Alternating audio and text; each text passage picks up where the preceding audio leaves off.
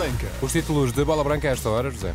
Messi e Ronaldo têm reencontro marcado para o início de 2024. Montalegre vai ao Dragão para tentar eliminar o Porto da Taça de Portugal e esta noite há um Brasil-Argentina de apuramento para o Mundial 2026.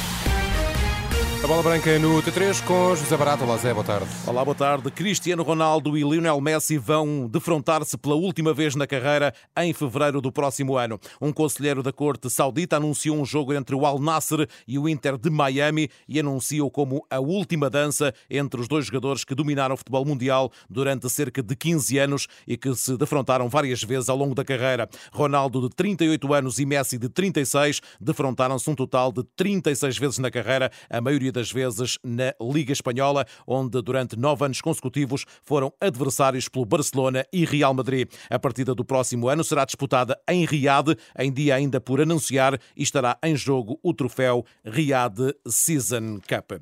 Por cá, depois da atividade das seleções nacionais, a quarta eliminatória da Taça de Portugal marca o regresso às competições internas. Esta ronda da prova rainha do futebol português começa na sexta-feira com o Vizela Estrela da Amadora às sete e meia da tarde e às oito e quarenta e cinco da noite o Porto recebe o Montalegre, equipa que milita no Campeonato de Portugal. Os Dragões, depois de terem eliminado o Vilar de Perdizes, voltam a encontrar uma equipa de Trás-os-Montes. Uma curiosidade comentada em bola branca pelo presidente da Associação de Futebol de Vila Real, António Marques da Silva, sonha e deseja que o Montalegre faça o que o Vilar de Perdizes não conseguiu, eliminar o Futebol Clube do Porto. Acaba por ser curioso duas equipas barrosãs a defrontarem o Futebol Clube Porto em diferentes eliminatórias em diferentes contextos, a Taça de Portugal eh, faz os atletas sonhar que aquilo que à partida seria impossível pode se tornar uma realidade, pode, pode ser possível.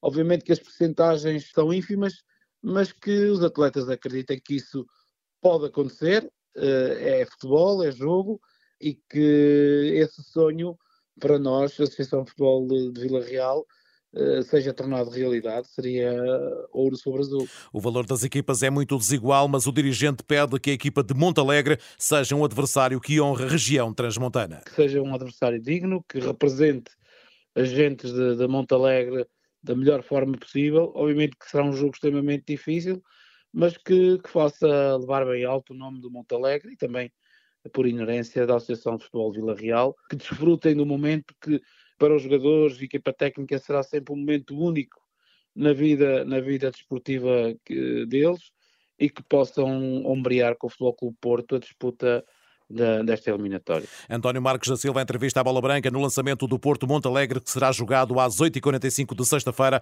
com relato no site da Renascença em rr.pt. Os Dragões treinaram esta manhã com três novidades, já com os internacionais Bernardo Folha, Francisco Conceição e Marco Gruitch, integrados no grupo de trabalho. Gonçalo Ribeiro, Jorge Sanches, Eustáquio, PP e Taremi continuam ausentes ao serviço das respectivas seleções. Taremi, que esta tarde marcou no empate a duas bolas do Irão frente ao Uzbequistão, que possibilita possibilita à seleção persa liderar o Grupo H da Zona Asiática de apuramento para o Campeonato do Mundo de 2026. Nos Dragões, no Boletim Clínico, mantém-se os nomes de Samuel Portugal, Pepe Marcano, Vendel Zaidu, Ivan Raim e Verón, todos em tratamento. Amanhã, novo treino às 10h30. Porto que vive momentos de convulsão e de confrontação de ideias. Esta noite, o presidente portista estará numa entrevista na SIC para ser entrevistado depois da interrupção da Assembleia Geral. Dos três grandes, o Sporting é o último a entrar em campo. Nos 16 avos de final da Taça de Portugal. Os Leões recebem às 6 da tarde de domingo o Domiense do Campeonato de Portugal. A equipa orientada por Ruben Amorim treinou esta terça-feira em Alcochete para preparar um encontro sem alguns jogadores, nomeadamente Morita, que foi titular no Japão na vitória dos nipónicos frente à Síria por 5 a 0. No Benfica, o nome do momento é João Neves, o jovem médio das Águias, está no radar de vários emblemas europeus. Em Manchester, há duas equipas entreçadas, o United de Bruno Fernandes e o City de Bernardo Silva e Ruben Dias. Na última noite, o médio dos Citizens disse que, se for preciso, mete uma cunha para o médio do Benfica entrar na equipa de Guardiola. Na opinião de Valdo, dada em bola branca, essa seria a melhor opção para João Neves. Bernardo Silva é uma referência mundial, não é só para o Jorge, mas mundial. Do outro lado, tem Bruno Fernandes, que gostaria de ter como colega. Então, para o João, eu penso que é super interessante e gratificante ver dois realmente ícones do futebol mundial brigando, brigando num bom sentido para tê-lo como colega. Eu, agora, como torcedor de João se um dia ele sair, eu espero que ele vá, para as mãos do melhor treinador do mundo, que é o Guardiola. O Benfica prepara o jogo de sábado com o Famalicão para a Taça de Portugal. Roger Schmidt tem algumas ausências, nomeadamente Otamendi e Di Maria, que poderá ser titular esta noite contra o Brasil, como revelou o selecionador argentino Lionel Scaloni. Existe a possibilidade de ser titular, sim, tal como o resto dos jogadores. A ideia é fazer algumas mudanças, embora não muitas, e como sempre, vamos mudar alguns jogadores. Só não posso dizer quais. Pero bueno, no te puedo decir cuál.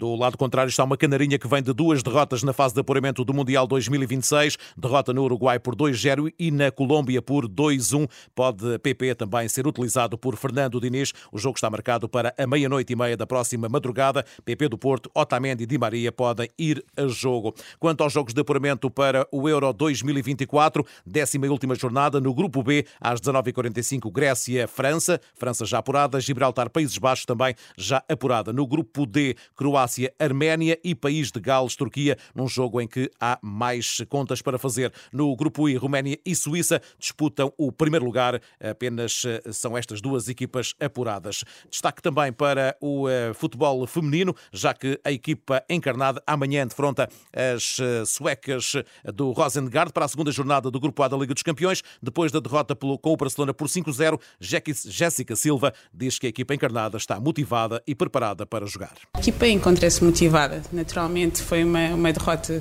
que mexeu connosco, porque nos preparámos super bem e, e achámos que podíamos ter feito um bocadinho mais no jogo contra o Barcelona, mas como disse bem, uh, para mim e para todas nós conhecemos, reconhecemos a qualidade e se não a melhor equipa do mundo.